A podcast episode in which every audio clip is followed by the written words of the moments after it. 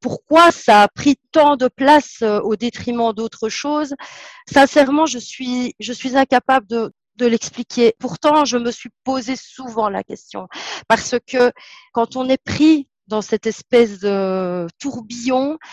On a juste envie d'une chose, c'est d'arriver au but, en fait. Voilà. On fait tout, tout, tout, tout, tout pour arriver au but. Et, surtout quand euh, tout autour de vous, vous voyez euh, tous vos amis qui commencent à en avoir un, deux, trois, tout le monde, tout le monde, vos ex, tout le monde. c'est juste terrible. Je m'appelle Valéria, j'ai 46 ans. Je suis mariée à Vincenzo depuis, depuis 12 ans. On a un parcours de PMA long de 10 ans et qui n'a pas abouti à, un bébé. Je crois que j'ai toujours eu envie d'enfant, oui. Oui, depuis que je suis toute petite. Je, me promenais euh, avec euh, des coussins en dessous du pull. je me faisais même engueuler d'ailleurs parce qu'on me disait mais dis t'es trop jeune hein, pour faire ça. Donc euh, je devais avoir 7-8 ans quoi. Mais en même temps c'est pas non plus que c'était une obsession. Mais je, je, sentais la fibre maternelle. je l'ai sentie vraiment depuis depuis toute jeune. Je, souffre en fait euh, d'endométriose euh, sévère depuis que j'ai 26 ans. On a commencé à me parler euh, d'une aide médicale externe pour pouvoir procréer. Lorsque j'ai rencontré mon mari vers 33 ans, j'ai subi de nouveau une grosse crise d'endométriose et là, on m'a dit, écoutez, il est temps de faire un bébé car c'est une des meilleures façons de soigner l'endométriose. On s'est tout de suite lancé euh, dans l'aventure. On ne savait absolument pas du tout, pas du tout dans quoi on, s'engageait. Nous étions suivis à Saint-Luc à l'époque, des premières rencontres avec euh, le psychologue, enfin la seule rencontre avec euh, le psychologue avant de, commencer tous les traitements de fécondation in vitro, il nous avait dit, vous savez, parfois, ça peut être très très compliqué et ça peut prendre vraiment beaucoup d'années avant de concrétiser euh, une grossesse et, la venue d'un enfant. Et je me souviens qu'on on a un petit peu rigolé avec mon mari en se disant mais il raconte n'importe quoi. On ne se rendait pas compte en fait, pas du tout. On y repense souvent à cette phrase et en se disant oh, mon Dieu, mais mais même pas il savait à quel point ça allait être compliqué pour nous, pour nous. Et, très vite, eh ben, on, a, commencé à rentrer dans, dans cette espèce d'engrenage comme ça, euh, qui devenait finalement euh, le but de notre vie. C'est étrange à dire, on avait cette envie d'enfant, mais en même temps, on était comme si on était poussé par, euh, par cette, comment expliquer, on était poussé par par tout le suivi médical. Quand on fait des fécondations in vitro, il y a tout un suivi qui se fait. Il y a, euh, ce, ne sont que des rendez-vous médicaux, euh, voilà. Et là, quelque part, on suivait tout à la lettre et on, a, fait les bons petits soldats et on était, euh, voilà, on est rentré vraiment dans le, jeu et c'est devenu vraiment, là, c'est devenu une obsession à partir de ce moment-là. Si vous voulez, à un moment donné, on met notre vie entre parenthèses parce qu'il n'y a plus que ça compte. À côté de ça, on oubliait un petit peu de vivre. Donc, euh, c'est devenu un engrenage parce qu'à cause de ça, à cause de ça, on a, on est passé à côté de plein de choses. On n'a pas été à des mariages d'amis, on n'a pas fait euh, euh, certains voyages avec des amis, on n'a pas fait de choses parce que moi, j'étais toujours dans cet engrenage des traitements où il fallait se faire piquer où il fallait prendre des médicaments à telle heure. Enfin, voilà, c'était très compliqué. Notre vie à nous de couple a été mise entre parenthèses. Le seul but de notre vie, c'était ça. Et ça, ça va pas. Vouloir à tout prix cet enfant, c'était pour euh, se dire, me dire que oui, toi aussi, tu es capable d'y arriver, alors que la capacité en soi, ce n'est pas une question de capacité, ça n'a rien à voir, mais il m'a fallu du temps évidemment pour comprendre que ce n'était pas une question de capacité, que je n'étais pas en cause. Je me suis toujours sentie euh, coupable euh, du fait de ne pas pouvoir y arriver ou d'y arriver à moitié parce que je, je, tombais enceinte pendant mes traitements de FIV.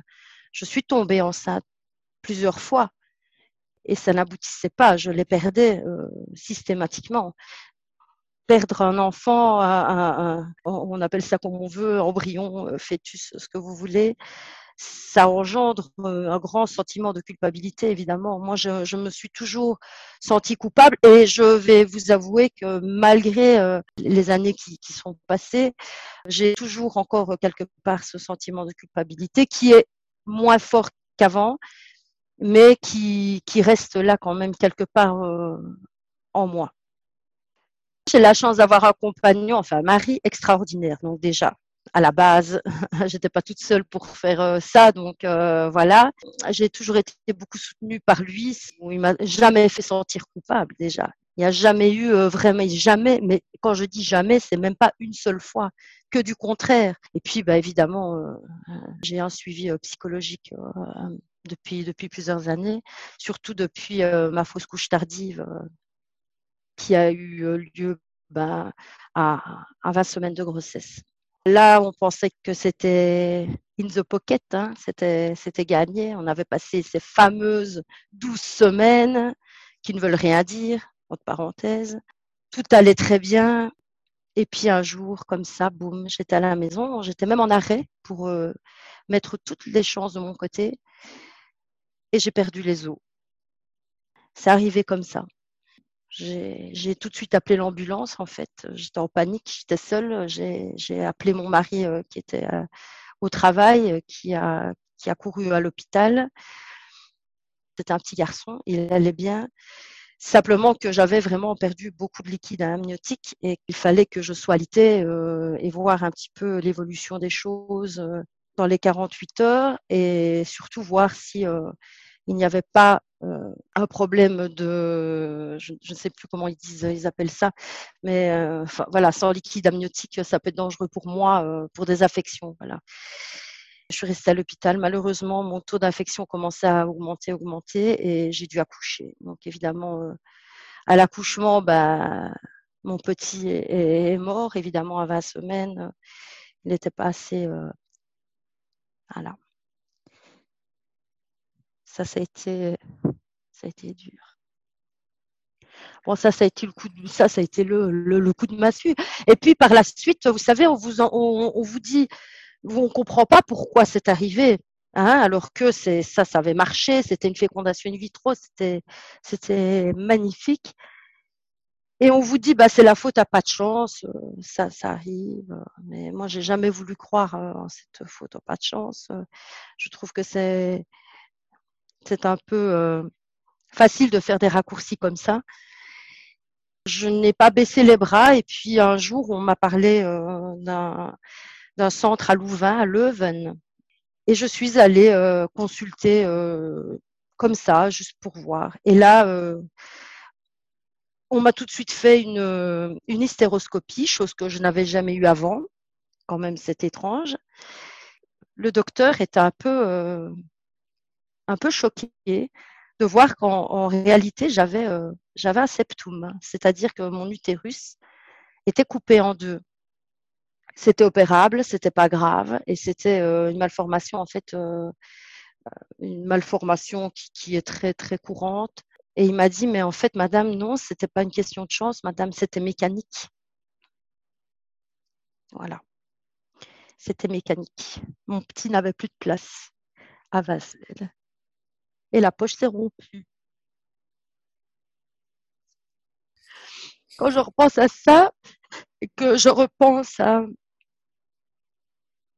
c'est de la faute, à pas de chance, et que je me dis mais c'est pas possible, c'est pas possible.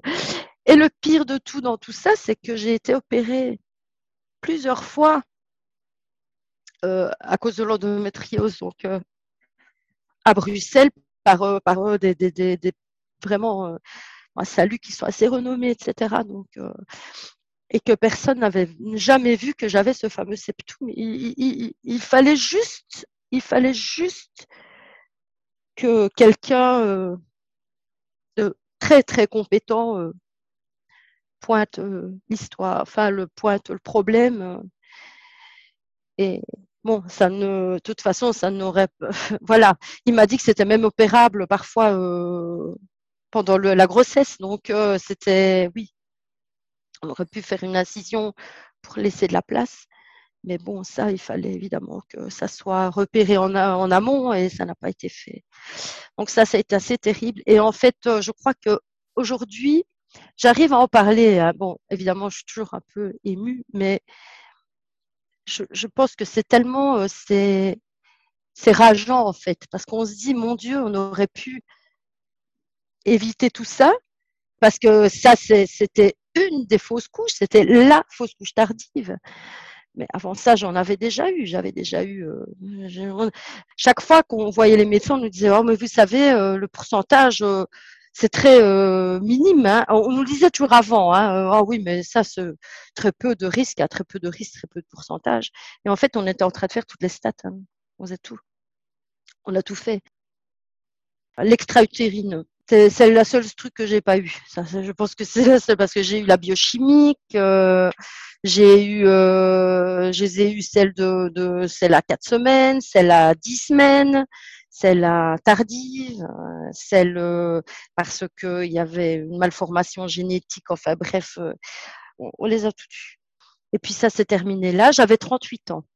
Et puis, bah, pour nous, c'était vraiment le, la, chance de notre vie d'avoir euh, notre, notre bébé. Je ne sais pas pourquoi, après ça, j'ai eu comme un pressentiment et je me suis dit, euh, en fait, ça marchera jamais.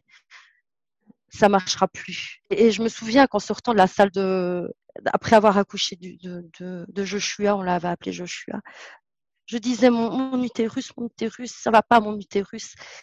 Et de fait, euh, par la suite, je n'ai eu que des problèmes à l'utérus. C'était, c'était plus de l'endométriose, c'était de l'adénomiose. Donc ça, euh, le médecin de Louvain a quand même, euh, il a été quand même fort touché par notre histoire et il a voulu euh, vraiment nous aider. Je crois qu'il est extraordinaire, ce, docteur, extraordinaire. Il nous a proposé de faire une dernière tentative en fait de fécondation in vitro malgré mes 40 ans.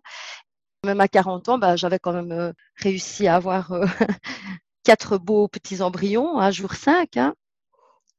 Donc, euh, on était fiers. Ah, mais ça aussi, la fierté quand on a des embryons. Oh là là, c'est comme s'ils étaient là, hein, mon Dieu. Ah, on en a autant. Ah oui. Oh, quand on vous téléphone et on vous dit, oh ben, oh, madame, hein, sont magnifiques. Ah oui, parce que évidemment, toutes mes fécondations in vitro, mais tous mes embryons étaient magnifiques, extraordinaires, super viables. On vous en met qu'un parce que, oh mon Dieu, sinon vous allez avoir des une grossesse gémellaire. Enfin bref, on a refait une dernière tentative, a échoué aussi. Et puis là, ben, on s'est lancé euh, dans une autre aventure après avoir réfléchi. Euh, c'était le don d'ovocytes. J'avais jamais été contre euh, le don d'ovocytes parce que pour moi, j'ai toujours considéré ça comme un, comme un acte altruiste. On peut avoir besoin d'un tas d'organes, et moi, j'avais peut-être besoin d'un ovocyte. Et donc, au final, on s'est lancé là-dedans. Donc, vous imaginez le prix que ça peut coûter aussi toutes nos économies sont passées dans toutes ces fécondations in vitro tout ça.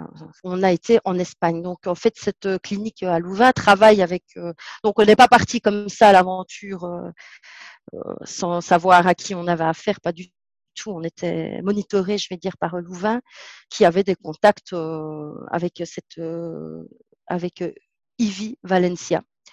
Et c'est comme ça qu'on est parti là-bas.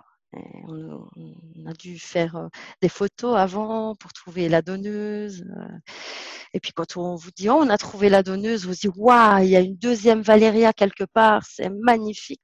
Donc en fait, j'étais contente parce que cette fois-ci, c'est plus moi qui devais me piquer, etc. C'était la, la, jeune dame euh, qui, paraît-il, était jeune. On a quand même eu huit embryons. Hein. Donc là, j'ai dit non, on s'en fout, on y va par deux. Hein. Comme ça, tant mieux, on en fait deux d'un coup et on est tranquille et c'est réglé. Ça n'a pas marché. Et puis finalement, ça nous a fait retourner euh, trois fois à Valencia, donc deux par deux. Et la troisième, jamais 203, ça a pris. Je suis tombée enceinte. Là, on s'est dit, ça y est, c'est bon, c'est parti. Même si on sait bien que c'est jamais euh, gagné d'avance. Mais là, je m'étais dit, non, mais là, c'est bon. La fille, elle a 25 ans à tout péter. Euh. Enfin, voilà, mon mari, il a des super champions. Lui, ça, ça ne peut que marcher. On va à Louvain, on fait une échographie. Boum, on voit carrément la poche et tout. Cette fois, c'est pour nous, c'est pas possible autrement. Le destin ne peut pas être aussi cruel avec nous. Enfin, de, cette façon, c'est pas possible. Et puis un jour, euh, juste avant euh, le lockdown, je me réveille. J'avais un peu mal au ventre, mais bon, c'était pas non plus euh, catastrophique. Je vais aux toilettes et boum, du sang. On a couru, on est allé à l'hôpital à Luxembourg. Et là, ben voilà, c'était On a juste pu constater la énième et énième et énième fausse couche. Donc j'avais 44 ans et là, dans ma tête, ça a été clair tout de suite. J'ai dit maintenant stop, c'est fini. Ça, c'est terminé, on arrête là. Là, il y a tout qui s'écroule d'un coup parce que bah, l'espoir, c'est fini. Quel sera notre but maintenant? C'est quoi notre but? On se regarde, on se demande, on ne sait pas. Et, c'est là qu'on se dit, bah, on aurait dû peut-être y penser avant à un autre but. Étrangement, on se raccroche à autre chose et on se dit, ouais, mais ça va, ça va venir tout seul. Je le sens. C'est sûr qu'à 44 ans, euh, alors que quand j'en avais 25, ça n'avait jamais marché. Non, mais à 45, bien sûr, ça va marcher. Puis à un moment donné, il faut quand même se rendre à l'évidence que que non, que c'était juste se raccrocher encore à quelque chose, mais en sachant très bien que non, que, c'était fini. Donc après avoir fait le deuil de mes petits, et eh ben là, on commence à faire le deuil de, de la parentalité, euh, de la maternité surtout pour moi. Euh, je crois que j'ai assez rapidement passé le cap. Donc maintenant, je suis évidemment toujours euh, en train de peaufiner ce deuil, de l'accueillir et de me dire que finalement, toutes ces grossesses qui sont mal terminées, le fait d'avoir tenu mon bébé dans les bras, d'avoir accouché aussi, eh ben, je le prends comme un, comme un cadeau parce que ben voilà, j'ai quand même vécu quelque chose de, fort. On a vécu ça. C'est, on s'estime encore pas encore trop vieux pour faire d'autres choses euh, intéressantes qui peuvent aussi euh, très bien se faire sans enfant parce que voilà, je pense que fondamentalement, euh, il y a quand même moyen de vivre sans enfant hein, et, et de très bien vivre aussi sans enfant. L'important, c'est de l'accepter, c'est tout. J'ai eu beaucoup de colère, je suis passée par tous les stades. Hein. Il y a eu tous les stades, la colère, la tristesse, euh, la révolte, euh, le dégoût, euh, le, le, dégoût de moi, de moi surtout. Ça a été, ça, ça a été terrible, ça. De me dire que j'étais pas une vraie femme. Jusqu'à pas longtemps, hein, ça, je ne suis pas une vraie femme parce que je n'arrive pas à enfanter. Donc, ce qui est dur aussi quand vous faites autant d'essais quand il y a un parcours de PMA long comme ça, c'est aussi euh, la souffrance physique, les médicaments. Euh, c'est pas facile, hein, on se retrouve avec 10 kilos dans les dents, là, on se demande d'où ça vient. C'est comme si je, je voyais mon corps, mais de, de l'extérieur, vous voyez? C'est comme si pendant tout ce temps-là, j'étais un petit peu spectatrice de, de tout, mon, tout le parcours je suis euh, quasiment une extraterrestre. Hein, euh, euh, et puis, il faut savoir que notre parcours, il est vraiment très, très atypique. Hein, parce que au bout de tout ce qu'on a fait, ne pas avoir au final un enfant, ça relève du 1%. C'est très rare. Hein, on finit toujours par, par y arriver. Mais à recommencer, si je devais refaire tout, je le referais. Je le referais. Parce que vous savez, il y a quelque chose qui est quand même étrange, c'est que quand on est bercé par l'espoir, hein, euh, l'espoir c'est c'est un moteur en fait. Et, si ça devait refaire souffrir autant que ça a fait souffrir, oui. Oui, parce que ça, c'est la personne que je suis devenue maintenant. Et puis, il y a une chose qui est super importante. Pourquoi je le referai? Ben, Simplement parce que mon mari et moi, on est toujours là. On est sortis euh, super euh, liés. Voilà, c'est rien que pour ça.